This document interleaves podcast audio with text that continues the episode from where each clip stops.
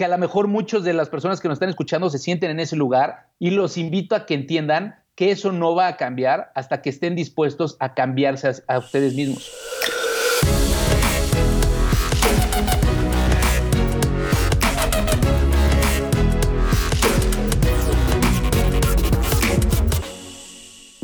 Hola, somos Joe y Moy, dos hermanos magos que nos aventamos a vivir de nuestra pasión, la magia. En este podcast te revelamos algunos de los secretos que utilizamos los magos para que los apliques en tu vida diaria. Descubre tu propia magia y comienza a convertir lo ordinario en extraordinario. Mi nombre es Joe y yo soy Moy. Bienvenidos. Bienvenidos a Secretos de Magos. Yo soy Moy y enfrente de mí está mi hermano Joe. Joe, ¿cómo estás? Hola, muy, muy bien, muchas gracias. Estoy muy emocionado porque hoy haremos magia y apareceremos en este podcast a una persona que ha sido clave en nuestras vidas.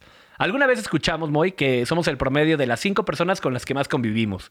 Y sin duda, él es uno de ellos, uno de nuestros cinco, ¿no? Es correcto, yo estoy muy emocionado porque la persona que les vamos a presentar a continuación ha sido nuestro amigo por más de 30 años. Hemos estado en las buenas, en las malas, en las mejores. Hoy tenemos el gusto de platicar, reír, disfrutar y aprender de una de las cosas en las que él es experto, el autoliderazgo. Oye, y aunque es una persona que no hace trucos como tal, es una persona que déjenme decirles que sí que hace magia. Porque tiene una forma de ver la vida única. Es una persona que es sumamente divertido, pero al mismo tiempo centrado. O sea, tiene bien equilibrada la balanza, ¿no? Sí, sí, sí. La verdad es que es un tipazo, lo queremos, lo amamos. Y él es David Cornejo. David, ¿cómo estás, amigo? ¡Ay, ay, ay, ay! ay! Eso. Qué gusto estar con ustedes el día de hoy. Un gran privilegio poder estar en su podcast. Muchas gracias. Qué gusto poder saludarte. Hace mucho que vives en Querétaro. Eh, fuimos amigos, fuimos vecinos muchos, muchos años, 20 años de nuestras vidas. Fuimos amigos, ya no, pero... no, bueno, amigos de que nos veíamos todos los días y convivíamos diario, pero hace, ¿qué tiene? 13 años te fuiste a vivir a Querétaro. Así es, ya van a ser 13 años y no hay un solo día que pase sin extrañarlos, queridos amigos. Ah, igualmente. David, antes de empezar, por favor, dinos quién es David Cornejo, para quienes no te conocen. David Cornejo, pues soy, soy una persona que se apasiona por servir a los demás, por entregar su tiempo, su esfuerzo, su espíritu en poder llevar sobre todo a los líderes y con esto no quiero excluir a nadie. Todos tenemos un líder dentro y por eso vamos a hablar el día de hoy de autoliderazgo. Y es mi intención inspirar a la acción a todos los líderes, que puedan realmente vivir sus sueños, su pasión, su propósito de vida y que puedan reconocer para lo que vinieron a este mundo y para lo que fueron creados, que es la grandeza. Mi intención en este mundo es simplemente eh, inyectar de palabras positivas la vida de las personas y hacer que crean en ellos mismos para poder impactar como una cascada de uno a otro, a otro, a otro, a toda la gente que nos rodea y así poder hacer un mundo mucho mejor del que tenemos. Maravilloso, David. Bienvenido a Secretos de Magos y empezamos. Gash, bueno, tienen que saber que yo le digo Gash. David es Gash, ¿ok? Primero que nada, para arrancar el podcast de autoliderazgo, ¿qué es el autoliderazgo? Me encanta que me preguntes eso porque además, justo entendiendo que es un podcast que se llama Secretos de Magos, la finalidad del autoliderazgo, desde mi punto de vista, tiene mucho de magia. Porque para mí, en cualquier segundo podemos cambiar por completo el rumbo de nuestra vida gracias al autoliderazgo. Y para mí eso es magia. Tener la posibilidad de darle un giro de 180 grados a nuestro rumbo y poder decir, hoy a lo mejor le estoy pasando terrible, pero literalmente en el momento en el que decidamos podemos estarla pasando increíble. Y no tiene que ver con las circunstancias, sino la habilidad de nosotros mismos de adaptarnos a ellas. ¿Y, y esto se puede desarrollar o cómo funciona? Claro, totalmente. De hecho, en realidad el, el, autoliderazgo son simplemente los estándares, rituales, disciplinas y hábitos que desarrollamos en soledad. Esto es importante recalcarlo porque el problema es que a la mayoría de la gente le gusta hacer solo las cosas cuando lo ven los demás, como para ser reconocido por los demás. Y por eso es tan difícil fortalecer el autoliderazgo, porque estamos hablando de cosas que debemos estar dispuestos a hacer en soledad, sin que nadie nos esté aplaudiendo, sin que nadie nos esté reconociendo, pero son esas cosas que sabemos que si las hacemos a diario, van a fortalecer nuestra creencia en nosotros mismos y entonces podemos salir al mercado, podemos salir a la vida y literalmente poder servir a otros. Porque para mí el liderazgo es ni más ni menos que servir a los demás. O sea, estás diciendo que son las decisiones que tomas diario. Exactamente. Son esas pequeñas y aparentemente insignificantes decisiones que tomamos momento a momento, las que nos llevan de quien somos a quien queremos llegar a ser. Oye, oye, hablando también a un nivel profesional y personal, ¿no? Claro, totalmente. Es que, bueno, déjenme decirles que soy, soy un estudiante apasionado de, de, John Maxwell, que es, se le conoce hoy en día como el padre del liderazgo, y él dice que el liderazgo es ni más ni menos que influencia. Esto yo lo leí hace muchos años y la verdad es que me llama la atención porque conforme ha ido pasando el tiempo, debo reconocerles que nunca me he sentido un líder. En realidad, yo no entendía lo que era el liderazgo y fue lo que me llevó a estar estudiando constantemente liderazgo y tratar de aplicarlo con los demás y ver que no había eh, eh, eh, impacto, no, no me seguían. Entonces me llamaba la atención porque decía, pues si liderazgo es influencia y nadie me está siguiendo, entonces no estoy influyendo en nadie. Pero lo que está aquí interesante es entender que el autoliderazgo quiere decir tener la capacidad de seguirnos primero a nosotros mismos. Porque si no, nos, si no estamos dispuestos a seguirnos a nosotros mismos, ¿por qué alguien más debería de hacerlo? ¿Están de acuerdo conmigo? Sí, totalmente. Pero aquí yo tengo una duda. ¿Cómo, cómo sí. sabes qué acciones estás tomando para ser un líder? O sea, ¿cómo puedo decir, ah, yo estoy siendo un autolíder porque estoy haciendo esto, esto y esto? O sea, ¿hay algunas acciones que digas, si haces esto, te estás convirtiendo o eres un autolíder? Claro, muy buena pregunta, me encanta. Gracias, punto en para realidad, Moy. Eso, sí, palomita para Moy, Joe, te estás quedando atrás. Mi hermano, ponte la... la historia de mi vida. no, la verdad es que mucho se asemeja el autoliderazgo con la disciplina. Y justamente para mí hay dos vertientes en los cuales podemos identificar qué tan bien o qué tan mal vamos por nuestro camino para el autoliderazgo. En este caso, a lo que me refiero es identificar esos pequeños juicios de ya sea aciertos o de defectos que podemos estar teniendo en nuestro día a día. Siempre tenemos la oportunidad de tener pensamientos, decisiones y acciones positivas o negativas. Lo importante es entender que está en nosotros, no dejárselo a alguien más. Entonces, por eso es autoliderazgo. Tiene que ver con uno mismo. Y aquí lo importante es, me, preguntabas, Moy, ¿cómo se puede desarrollar esto? Pues en realidad, por un lado podría decir que es fácil, pero no es sencillo. ¿Cómo defino esto? Porque en realidad, para mí lo que es fácil de hacer es simplemente algo que cualquier ser humano puede hacer. Pero no es sencillo porque requiere de tiempo, requiere de esfuerzo. Y ahí es donde a veces nos empieza a costar trabajo. Suena como Entonces, a querer este aprender caso... magia, ¿no? Perdón que te interrumpa, sí, pero tal cual. Creo que me identifiqué cuando, cuando quieres aprender un truco, muchas veces lo ves o ves que alguien lo hace y dices, ah, es, seguro es fácil. Pero. Exacto. Pero, pero pues no. Exactamente. Y a mí me encantaría que, que, me compartieran desde su punto de vista como magos, cómo es que ven ustedes el autoliderazgo. Pues yo lo veo como un estilo de vida. Sin duda, creo que de alguna forma, al ser magos, somos autoempleados y al ser autoempleado te das cuenta que si tú no tomas tus acciones, nadie más las va a tomar por ti. Y tienes que, que ver por ti y tienes que, que hacer cosas que no puedes esperar a que alguien te diga que las haga. Simplemente tienen que salir de ti, tienen que salir de, de, que tú quieras ser mejor todos los días y de ponerte las pilas. Y yo sumaría lo que Joe dice con un autolíder. A mí se me hace una persona que inspira a los que los rodean. Es a lo mejor una persona que nunca deja de aprender, es una persona que sabe escuchar y sobre todo que guía con el ejemplo. ¿Será eso, Gash? ¿Vamos bien? Claro, totalmente. Eh, me encanta porque sé que ustedes no solo lo entienden, sino que lo viven, que eso es algo importante en el liderazgo. La intención del liderazgo no es hablar de liderazgo, es vivir el liderazgo. Y vivir el liderazgo es hablar de vivir disciplinas, vivir hábitos, vivir eh, retos diariamente.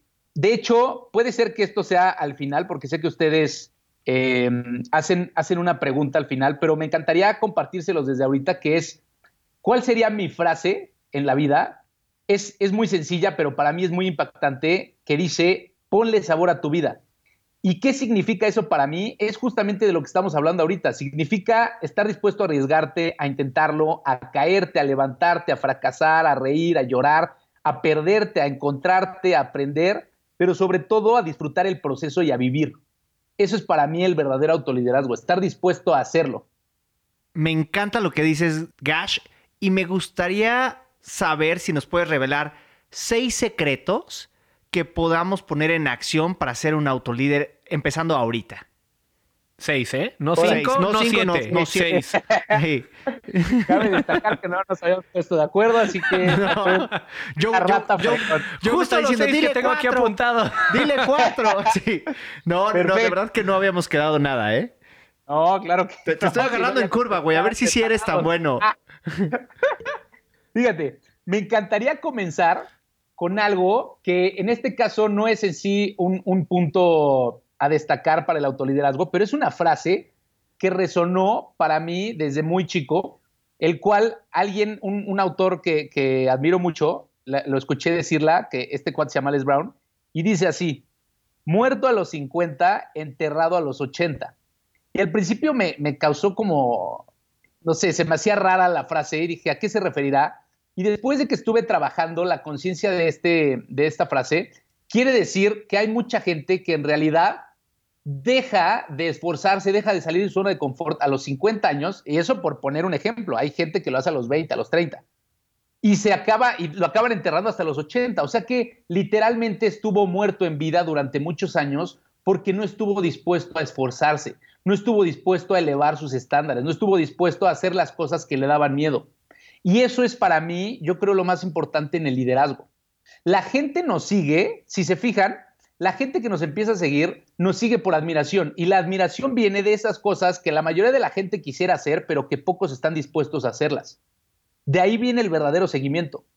Entonces, en realidad, les voy a decir algo que a lo mejor no me lo van a creer, pero si ustedes me dijeran en estos tips que, que me están pidiendo, ¿cuál sería el número uno? Para mí el tip más importante en el autoliderazgo ha sido tender mi cama. Y se los juro que es el más importante porque curiosamente Paso número uno es muy sencillo, pero paso número dos es importante entender que todo afecta a todo lo demás. Las pequeñas disciplinas afectan a las grandes disciplinas. Entonces, todo empieza haciendo un pequeño cambio en nuestra vida.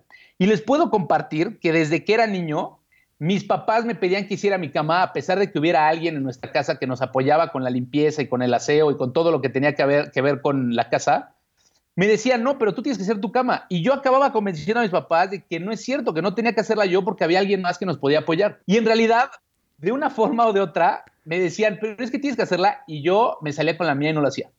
Les puedo eh, confesar que empecé a hacer mi cama por convicción propia y con gusto, hasta el día en el que leí en un libro acerca de los Navy SEALs y de la importancia que tenía para sus vidas él al despertar, lo primero que hacían era hacer su cama, porque eso quería decir que ya habían logrado su primer tarea, ya tenían su primer meta del día. Y eso en la mente de cualquier ser humano se va grabando como sentirse orgulloso por un resultado positivo sin tener que esperar que alguien nos reconozca, que es lo que hablábamos. Es bien importante entender que el autoliderazgo es en privado. Nadie nos va a estar viendo, nadie nos va a estar contando, nadie nos va a estar preguntando, oye, ¿sí lo hiciste o no lo hiciste? Eso es, ese es el reto de la vida estar dispuestos a hacer las cosas en soledad, sin que nadie nos esté viendo, el ejercicio, la meditación, la lectura.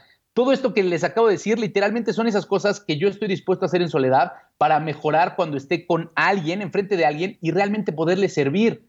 Ese es el verdadero liderazgo, es el servicio que brindamos a los demás. Me encanta toda la información que, que, nos está regalando, David. De verdad que esto, amigos, esto es oro puro lo que nos está diciendo Gash. Y me gustaría también, eh, Gash, digo, llevas dos, ¿eh? Te las estoy contando, ni creas. Lleva una apenas. Ah, lleva una, sí, sí, sí. ¡Ay, qué pena! Creo que mucha gente hay un punto donde empieza a hablar en pasado del mismo. ¿Qué opinas de esto? Totalmente de acuerdo. Me encanta que lo pongas así porque es cierto. Mucha gente, no importa qué edad tenga, empieza a hablar en pasado como vendiéndose la idea de que sus años dorados ya pasaron y ahorita es simplemente aguantar, sobrevivir en vez de supervivir, solamente están buscando sobrevivir. Y creo que la idea más importante de esta vida es estar dispuesto a arriesgarnos. Les puedo compartir, yo sé que ustedes lo vivieron muy de cerca junto conmigo, Pero para mí una de las cosas que más ha impactado en esto que estamos platicando acerca de la vida y la muerte es justo la muerte de mi papá, que fue hace ya casi 12 años. Y el tener la percepción tan cercana de la muerte me llevó a reflexionar después de casi dos años de tener crisis de ansiedad y pasarla difícil, me llevó a reflexionar y dije, ok, si voy a seguir vivo y si voy a seguir en este mundo, la voy a pasar increíble y me voy a arriesgar para vivir mis sueños y el propósito de mi vida. Ese shock tan, tan impactante de, de perder a alguien tan cercano que te mueva tanto la vida hasta que llegues a decir, ¿cómo he estado desperdiciándola? ¿Cómo puede ser que a veces digo, ay, sí quiero hacer esto, pero, pero lo hago mañana? Entendiendo que realmente mañana ninguno de los otros lo tenemos comprado. No sabemos si acabando este podcast o a la mitad de este podcast, alguno de nosotros nos vamos. No sabemos si nos vamos a ir en la semana o el siguiente mes o el siguiente año o en una década o en dos, tres, cuatro, cinco décadas. No lo sabemos. Pero entender eso, tener la comprensión de que somos mortales, nos lleva al hacer ese esfuerzo extra de querer vivir apasionadamente, momento a momento. Por eso mi frase es, ponle sabor a tu vida, porque es, imagínate comer diario una, comida sin sazón, una comida sin sal. Y ustedes mejor que nadie lo saben, me entienden perfecto porque su pa cocinaba delicioso y me acuerdo perfecto todas las historias que tenemos con él. Y era la comida más rica que podíamos probar. Y es eso, es, es ponerle sabor, pero a nuestra vida, el estar dispuestos a estirarnos al máximo y a dar todo lo que podamos en todo lo que tengamos. Oye, aguanta que Moy se murió.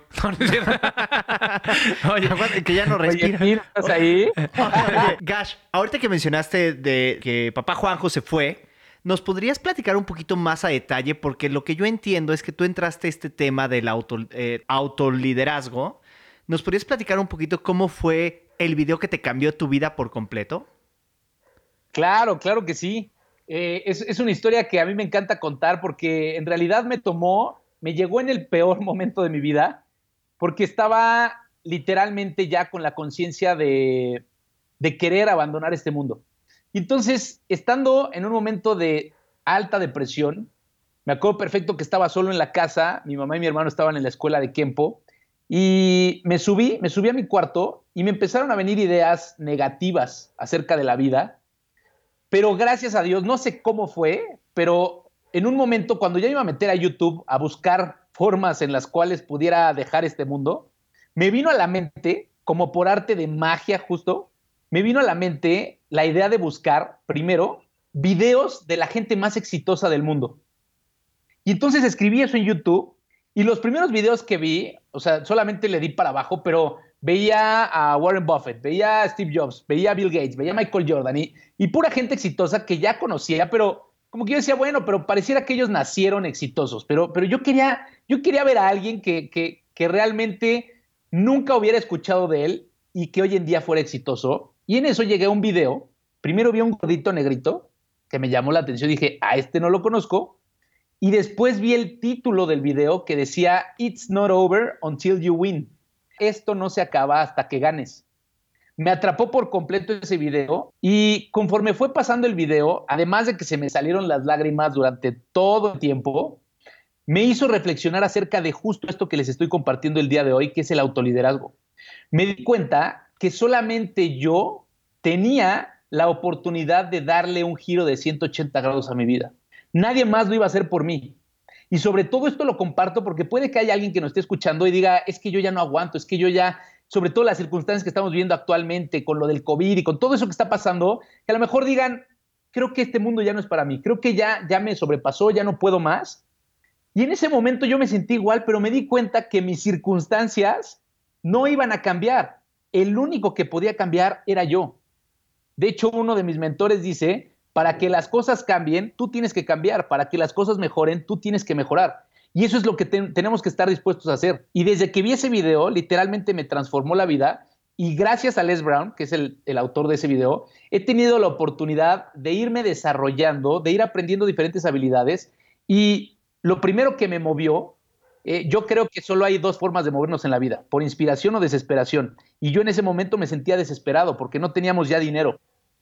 Y entonces, gracias a esa desesperación, comencé a leer libros, comencé a estudiar, comencé a practicar, nuevas habilidades de comunicación, de ventas, de relaciones interpersonales. Y después de todo esto comencé a estudiar el liderazgo. pero me di cuenta que yo no comprendía el liderazgo porque nunca me había puesto como autolíder. Nunca me había liderado en mi propia vida. Como que había tratado de evitar las disciplinas, los hábitos, eh, el trabajo duro. La verdad, los primeros 20 años de mi vida lo traté de evitar, pero en el momento en el que murió mi papá, me di cuenta que me cayó encima el peso del arrepentimiento que a lo mejor muchos de las personas que nos están escuchando se sienten en ese lugar y los invito a que entiendan que eso no va a cambiar hasta que estén dispuestos a cambiarse a, ustedes mismos. Y, yo te de repente empecé a ver que tú pasabas por diferentes cosas y salías de ellas y salías de ellas y tienes grandes historias que, que me gustaría que nos cuentes una porque llegó un momento donde yo dije, ahora sí ya tocó fondo y de repente cavabas más. y, y, parece imposible, pero, pero al final el, el, el haber visto dónde estabas y a dónde has llegado hoy en día y lo que has hecho y cómo has transformado tu vida, porque no solo fue un cambio mental, también tuviste un cambio físico. Y, y, me gustaría que nos platiques un poquito de eso y que nos platiques la vez que estabas tratando de salir adelante y de repente tuviste un problema con un coche que te hicieron un fraude. Y bueno, por favor, cuéntanos todas estas historias, David, y cuéntanos cómo ha sido esta transformación en tu vida que, que te ha llevado a lo que eres hoy en día. Claro que sí, con mucho gusto. Antes de contarles otra historia mía, me encantaría contarles a todos los que están escuchando este podcast que puedan aprovechar, porque sé que aquí los importantes son Joe y Moy, y déjenme decirles que tengo una anécdota que para mí ha sido sumamente importante en mi vida y se las quiero compartir el día de hoy, que es desde que éramos chiquitos, como ya saben, Joe y Moy empezaron su, creo que su primer show fue a los 5 y a los 7 años, entonces, mi hermano y yo fuimos sus conejillos de indias, de indias para estar viendo todos sus nuevos trucos, todo lo que iban a hacer en el, en el acto, en el show. Y entonces estábamos en el parque que, que estaba entre nuestras dos casas y nos decían yo y Moy, oigan amigos, nos pueden ver porfa y nos pueden decir qué sí se ve, qué no se ve, cómo podemos esconder esto para que no se den cuenta y tal, tal, tal, tal, tal. Y entonces mi hermano y yo, pues primero felices, ¿no? Porque tú a lo mejor ahorita estás escuchando esto y dices, qué increíble que tus mejores amigos sean magos. Sí, espérate a después de 20 años, 30 años, vas a pensar diferente. Pero, ojo con esto que les voy a platicar. Estos tipos estaban dispuestos a hacer lo que fuera necesario para salir adelante. Y eso me di cuenta un día. Yo creo que yo habré tenido unos 8 o 9 años. Ya los habíamos visto a lo mejor hacer toda su rutina de magia unas dos, tres veces. Y los demás niños estaban jugando porque era un parque. Solo un cachito estaba eh, diseñado para poder ver el show, pero todo lo demás estaban jugando los demás niños. Entonces, después de tres, cuatro veces, decía, bueno, gracias, felicidades, sí, salió muy cool, que les vaya bien, y me iba a jugar. Y después de estar jugando un buen rato, volteaba para ver si ya se habían metido a su casa, y yo y Moy seguían practicando. Y al poco rato volví a voltear y seguían practicando. Y a las dos horas volví a voltear y seguían practicando. Y podía anochecer y yo irme a mi casa a dormir o a descansar. Y ellos se quedaban practicando. Entonces, les comparto esta historia en particular porque si hoy estamos hablando de autoliderazgo, créanme que para mí Joe y Moy son figuras de autoridad en este tema porque me demostraron desde muy pequeños lo que era seguir sus sueños, lo que era seguir un propósito de vida y lo que era saberse autoliderar. Porque como niños, ustedes y yo sabemos que en cualquier momento lo que más te gana es querer jugar. Pero ellos dos estaban dispuestos a trabajar por sus sueños sueños que hoy en día están viendo realidad. Entonces, no te vendas la idea de que haces algo una vez y desistes porque no ves resultados. Quiero que sepas que va a llevarte tiempo, va a llevarte esfuerzo y seguramente también te va a llevar dinero. Pero tienes que tener claro tu propósito de vida y para eso es el autoliderazgo. Molletín me pedía hace ratito que les diera sus, los cuatro, cinco, seis consejos. En realidad son consejos sencillos, estos que les voy a compartir, pero son tan sencillos que pueden llegar a ser sumamente poderosos para su vida. El consejo número uno, ya les dije, es hacer tu cama. El consejo número dos es antes de levantarte de tu cama, eso va a estar canijo, porque estamos hablando de magia, ¿eh? Por eso es magos. Porque ya hiciste tu cama y estás antes de levantarte. no, eh, güey, ese, truco no me lo sé. Y si ponemos el de tener la cama como punto número dos. no, el siguiente es agradecer. El agradecimiento es clave en el autoliderazgo porque el agradecimiento nos lleva a reconocer todo lo que ya tenemos para poder estar dispuestos a lanzarnos, a arriesgarnos y a vivir nuestros sueños. Deseo que puedan estar agradeciendo diariamente. El tercero es leer. Para mí la lectura me ha transformado por completo. Ha habido información que si yo no la estuviera obteniendo de un libro, a lo mejor nunca la sabría. Te invito a que si estás renuente a leer como yo lo estaba hace unos 8 o 10 años, que empieces a leer de algo que te, que te guste, algo que te interese. Oye, ¿con qué libro? Perdón, perdón. ¿Sí? Recomiéndanos un libro. Si, si tuvieran que leer solo un libro, ¿cuál sería? Uf, específicamente, y hoy que estamos hablando de magia y de autoliderazgo, les recomiendo a todos The Magic of Thinking Big. La magia de pensar en grande es de, el autor se llama David Schwartz. Es un gran libro y justo te invita a expandir tu conciencia y a poder entender todo de lo que podemos ser capaces en este mundo. Entonces, el tercero es la lectura. El cuarto es hacer ejercicio. Y esto se los comparto no con el afán.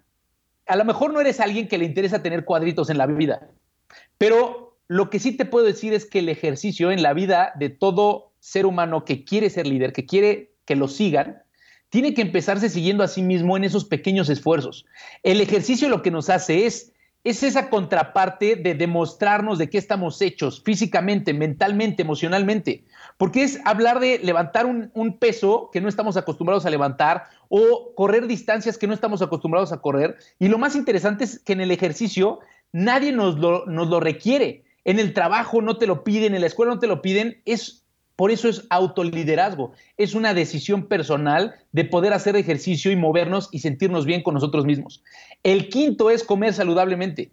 Que nosotros todos sabemos que es rico echar las papitas, echar cualquier cosa de postre, pero también es importante autoliderarnos. A lo mejor medir cuántos días eh, eh, eh, tener la comida correcta y a lo mejor decir un día a la semana o dos días a la semana puedo comer diferentes cosas que me gusten. Pero este tipo de detalles son los que nos van mejorando y nos van transformando nuestra mente. El último sería literal que puedan observar dónde se encuentran sus estándares. Los estándares que tenemos cada uno de nosotros como seres humanos son indispensables para reconocer cuál es nuestra percepción personal. ¿Cómo es que te estás percibiendo en el mundo? Porque si tú tienes estándares bajos, entonces en realidad tu percepción va a ser baja acerca de ti. Y cuando venga una gran oportunidad, no te vas a sentir listo para tomarla. Cuando alguien te ofrezca eso que tanto has querido, te vas a hacer chiquito y te vas a echar para atrás. Por eso es tan importante reconocer qué tipos de estándares estamos teniendo en nuestra vida. Entonces, una vez alguien me dijo que, que tenemos lo que merecemos. Tenemos lo que merecemos y es simplemente el hecho de entender que si ahorita tienes una gran vida, es porque te mereces esa gran vida. Si ahorita no tienes una vida tan buena como yo no la tenía antes, es porque me merecía esa vida. Porque mis estándares eran tan bajos que yo mismo medía mi vida con ese nivel. Y entonces constantemente me faltaba el dinero, constantemente tenía relaciones destructivas, constantemente la pasaba mal, constantemente estaba enojado, estaba triste. Pero conforme uno va subiendo sus estándares personales, en ese momento va subiendo su percepción acerca de lo que realmente se merece. Y entonces empieza a buscar otro tipo de vida, otro tipo de relaciones, otro tipo de economía, otro tipo de conversaciones. Entonces ahí es donde se pone interesante la cosa. Quería compartirles estas seis antes de que hiciera más tarde, porque Molletín ya veía que no estaba hablando mucho, entonces creo que se había enojado con esto. Quería dejarlo bien claro.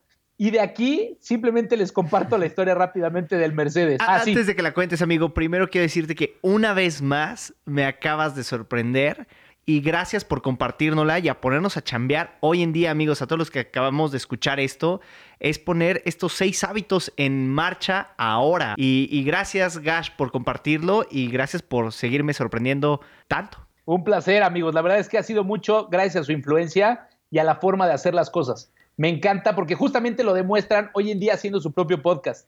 Es, es algo que a lo mejor muchos han tenido la idea de hacerlo, pero pocos se han animado. Y esto es a lo que me refiero ustedes son autolíderes que lo que quieren hacer lo llevan a la acción. A lo mejor puede ser que al principio no saben todo, no saben cómo va a funcionar, no saben si le va a gustar a la gente, pero están dispuestos a arriesgarse. Y creo que de eso es de lo que le pone sabor a su vida y me encanta poder ser su amigo y compartir con ustedes este momento. Entonces, compartiéndoles rápidamente la, historia de, de, mi coche, tenía un Mercedes hace más o menos tres años y nos estamos acordando ahorita este, Joe Moy y yo, que estuvo interesante esa situación porque yo creía que ya había pasado todas las dificultades de mi vida, todo eso de que estaba deprimido y con crisis de ansiedad y todo ese tipo de cosas, yo creí que ya lo había superado. ¿Cómo llegas a tener un Mercedes de entrada? Eh, podría decir que con ambición, y quiero hacer hincapié en esta palabra porque muchos la entienden de manera, de manera negativa, y para mí la ambición es simplemente tener claridad en nuestros sueños y no quitar el dedo del renglón hasta lograrlo, pero siempre mantener en claro que nuestros valores estén por delante. Porque creo que a veces la distorsión que hay con esta palabra de la ambición es cuando la gente está dispuesta a hacer lo que sea y, e inclusive hacer sus valores a un lado para lograrlo. Aquí entonces recalco que haya ambición con valores, que tengas una, una meta clara. Y para mí la meta clara era generar dinero. Con mi poca conciencia solo buscaba tener dinero. Debo reconocer que desde que falleció mi papá, los próximos dos años, perdimos todo el dinero de la familia. De hecho hay una pequeña historia que tengo que no muchos saben, que todos los domingos, desde que falleció mi papá, mi mamá, mi hermano y yo nos juntábamos para comer, o sea, salir a comprar algo y, reunirnos para ver una película o algo y comer juntos. Pero un día, un domingo cualquiera, eh, me acuerdo que estábamos viendo quién iba a ir por la comida y dije, yo me apunto.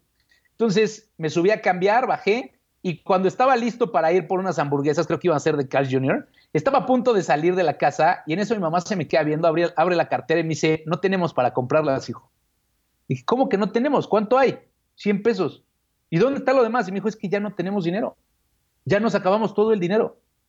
Y en ese momento, con mi poca conciencia, mis 21 años, y con mi mucho enojo y mis ganas de comprar una hamburguesa, le quité ese billete de 100 y me salí enojadísimo.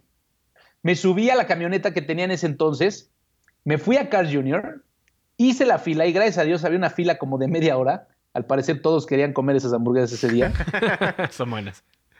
Y mientras estaba en esa fila, esa media hora me ayudó a detenerme a reflexionar y pensar que mi enojo no era porque no tuviéramos para comprar esas hamburguesas.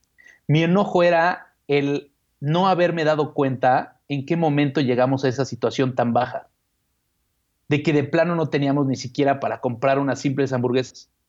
Y fue un enojo personal que no quería aceptar, pero gracias a media hora que tuve de tiempo, pude reconocer y me frustré demasiado conmigo mismo y a partir de ahí dije, no me vuelve a pasar.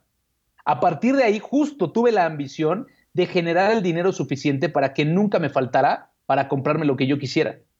Y entonces ahí empecé a trabajar, que era lo que me preguntaban ustedes, y esa ambición y esas ganas de salir adelante y esa desesperación fue la que me empezó a llevar a salir al mercado. Y la primera empresa en la que me, me metí fue una empresa de publicidad, que era vender un mapita que se llamaba aforita.com, era en una zona de, Querétaro específica, Jardines de la Hacienda y Tejeda, y era literalmente ir puerta por puerta a tocar changarro por changarro. No hablo de negocios formales, changarros, taquerías.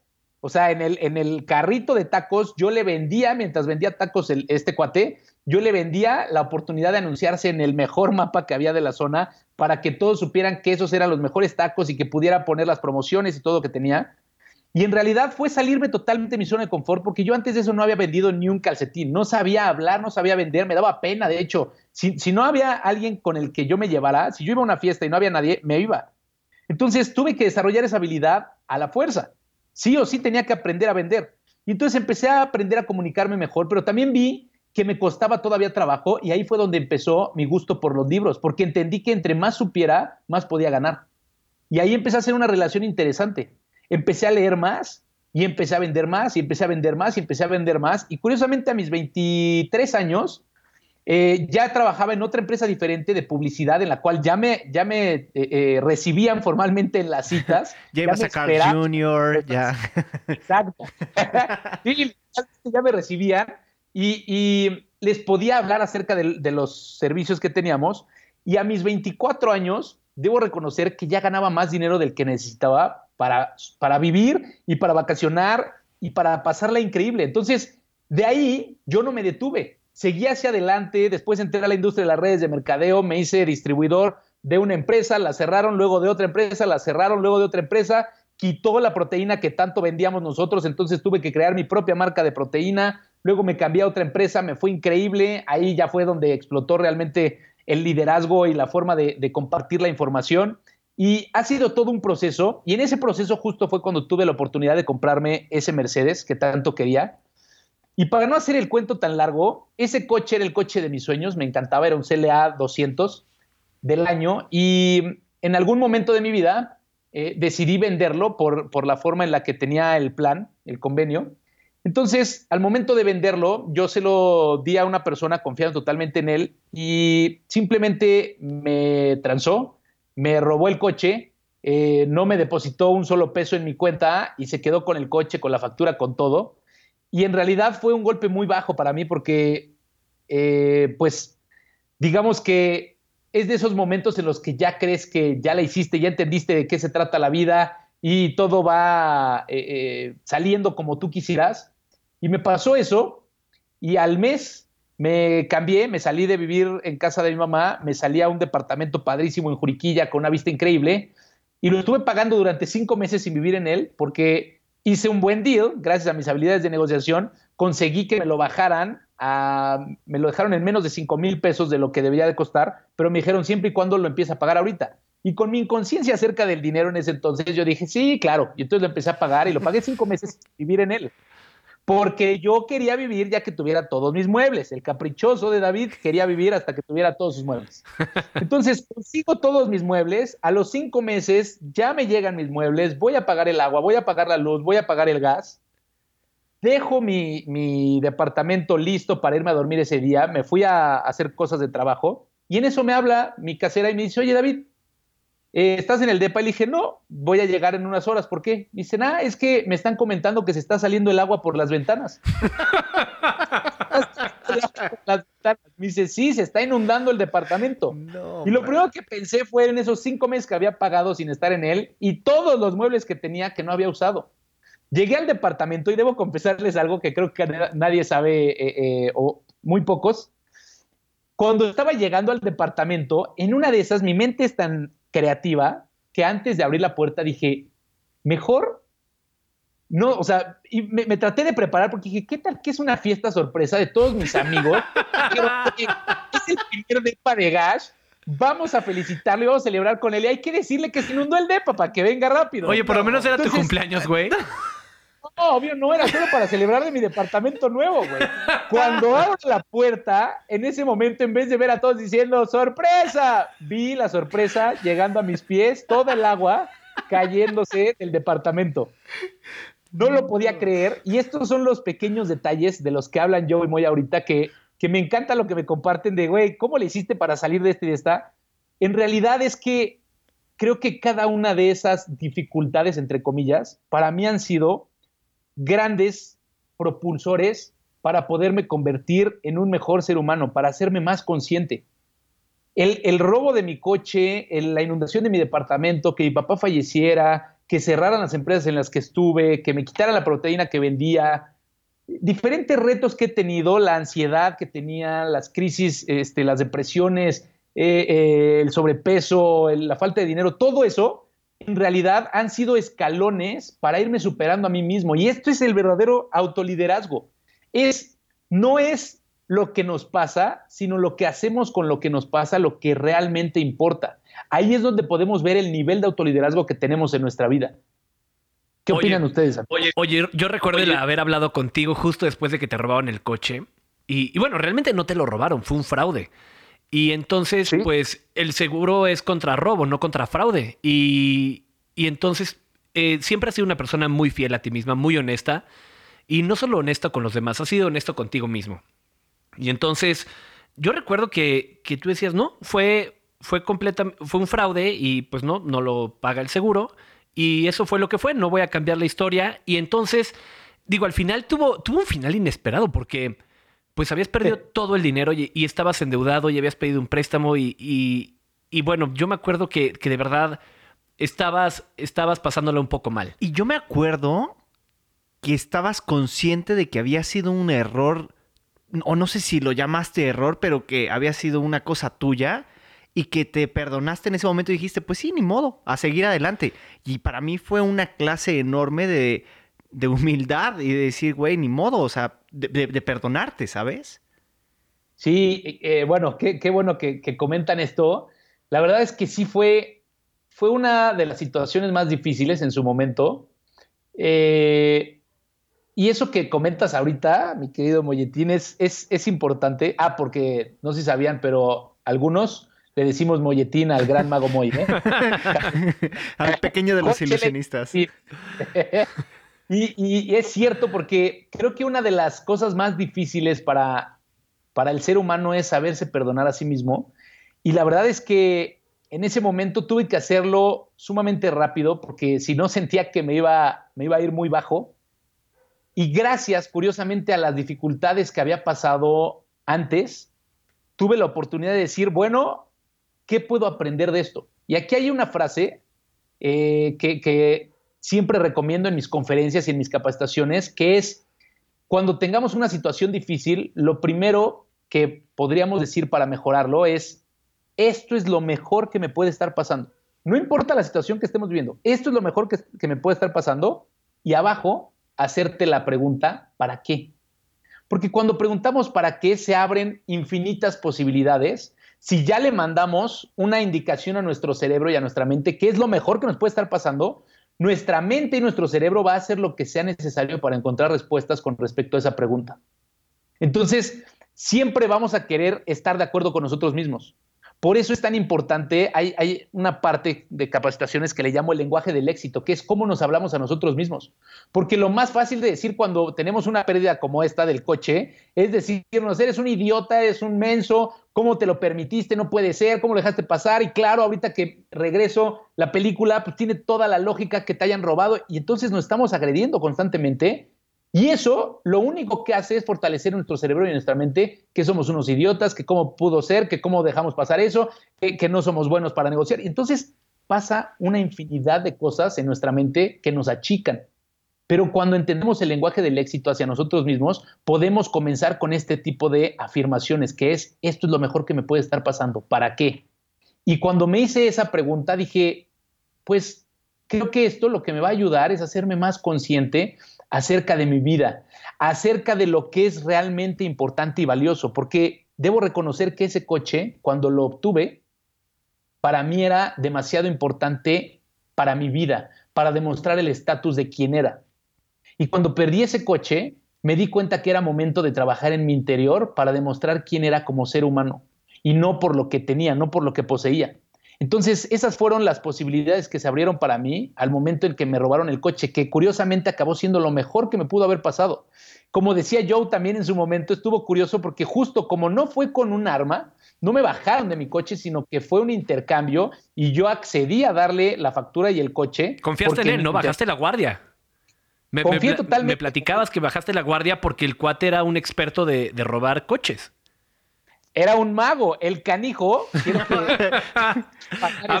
habemos, de magia blanca y magia negra.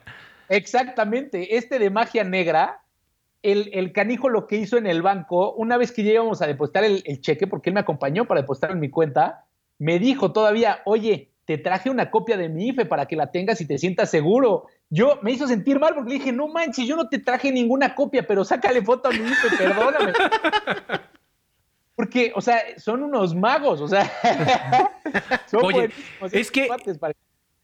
E, es que dicen que no importa, que el ser engañado no tiene que ver con lo inteligente que eres, o, o sea, no importa, cualquier persona podemos ser engañados, ¿no? Con los recursos necesarios. Eso se, se, tiene muy estudiado en la magia, no tiene nada que ver con tu nivel de educación o con si eres inteligente o no. Todos en algún momento podemos ser engañados. Totalmente. este cuate, o sea, creo que algo que me encanta justo de la magia ahorita que lo comentas, es esa ilusión que nos da de hacernos creer que realmente pasó algo que en nuestra mente se queda como fue una realidad. Y eso es lo más bonito de la magia. Lo feo en la magia negra es que también fue realidad perder un coche. es, es, curioso cómo pasan las cosas, pero al fin y al cabo, el chiste es que no, no lo quise denunciar, solo fui a dar de baja las placas, porque yo no quería que a esta persona eh, más bien, yo no quería tener mi conciencia haber mentido con las autoridades de que había sido de una forma para que me consiguieran mi coche. Lo curioso es que al dar de baja las placas, me encontré con una persona, digamos que fue un ángel, porque esta mujer cuando di de baja las placas me dijo, ay, vienes entonces a reclamar eh, eh, que te robaron el coche. Dije, no, solo voy a dar de baja las placas. Me dijo, ¿por qué? Le dije, no, porque no quiero, más bien quiero cortar con este tema y seguir adelante mi vida. No me quiero quedar con esto cargando. Y la verdad debo aceptar que le dije, y creo que las autoridades no van a hacer nada al respecto. Entonces me dijo, deberías de tener más fe de la que tú crees para este tipo de situaciones. dije, bueno, pues sí, me gustaría, pero no la tengo. Me fui, ella se quedó con mis datos y para no hacer el cuento largo, en más o menos cinco meses, cinco meses y medio, me hablan de, de, este lugar de gobierno y me dicen, David Cornejo, sí, eh, tú te robaron un coche tal, tal, ah, sí, y de baja las placas, pues sí, fue por un robo. Ah, creemos que acabamos de encontrar a la persona que te robó el coche y justamente me hicieron ver, o sea, me hicieron ir a, a ver si era él, efectivamente era la persona que había robado el coche y lo tuvieron preso hasta que me pudo pagar una cierta cantidad. No fue la cantidad que habíamos acordado por el coche, pero sí pude obtener de regreso cierta cantidad de dinero que efectivamente había, me había afectado mucho en mi economía porque había tenido que pedir un préstamo bastante alto y con un, con un interés sumamente alto. Entonces, son de esas cosas que, curiosamente, así como ustedes saben, amigos, siempre hacer el bien se regresa y así como hacer el mal se regresa. ¿No? Sin duda, David Chas. Hoy ha sido de verdad un placer hablar contigo. Amigos, esto que nos está compartiendo David, de verdad que se está abriendo. Llevamos 30 años de conocerlos y yo no me sabía algunas historias. De verdad, gracias, David Chin, por platicarlas, por abrirte en este proyecto de, de, nuestro podcast, por abrirlo con la gente que nos escucha. De verdad, muchas, muchas gracias. Eres un gran ejemplo a seguir. Te quiero, te estimo y de verdad, muchas, muchas gracias. Te queremos agradecer, David, por siempre eh, estar para nosotros. Sabes que te queremos, te estimamos y queremos lo mismo acerca de, tu hermano, de Juanjo. En otro podcast hablamos de que el primer coche que nos vendieron, de hecho, fueron ustedes, así que tenemos, tenemos que agradecerles porque han sido parte súper importante de nuestras vidas. Oye, Gash, y si la gente quiere encontrarte, ¿tienes eh, redes sociales ahorita activas? ¿En dónde te pueden buscar, encontrar, platicar? Claro que sí, puede ser a través de mi fanpage en Facebook. Estoy como David Cornejo Bracamontes Oficial. Perfecto. Gash, Davichas, Davichin, David, Cornejo, siempre cerramos, siempre cerramos eh, los podcasts con unas palabras mágicas. Si tuvieras que compartirnos unas palabras mágicas, ¿cuáles serían? Vivan sus sueños y al mismo tiempo vivan el propósito de su vida y sean felices. Me encanta. Muchísimas, muchísimas gracias, Gash. Joe, ¿tú tienes algunas que quieras compartirnos? Hay unas palabras de Peter Drucker y dice, la mejor forma de predecir el futuro es creándolo. Creo que el autoliderazgo es eso, lo que haces hoy para tu futuro. ¿Tú, Moy? Totalmente de acuerdo, me encanta. ¿Tú, Moy, qué palabras tienes? Yo cerraría diciendo que la humildad siempre te llevará lejos. Esas son mis palabras. ¡Vámonos! si te gustó lo que escuchaste, por favor recomiéndanos y si nos escuchas en Apple Podcast, puedes dejar tu reseña con cinco estrellas para que más personas nos escuchen. Recuerda que todo lo que decimos en este podcast es desde nuestra propia experiencia y la de nuestros invitados. Lo que creemos, pensamos y hemos aprendido a través de estos años haciendo magia. Mi nombre es Joe. Y yo soy Moy. Nos escuchamos la próxima semana.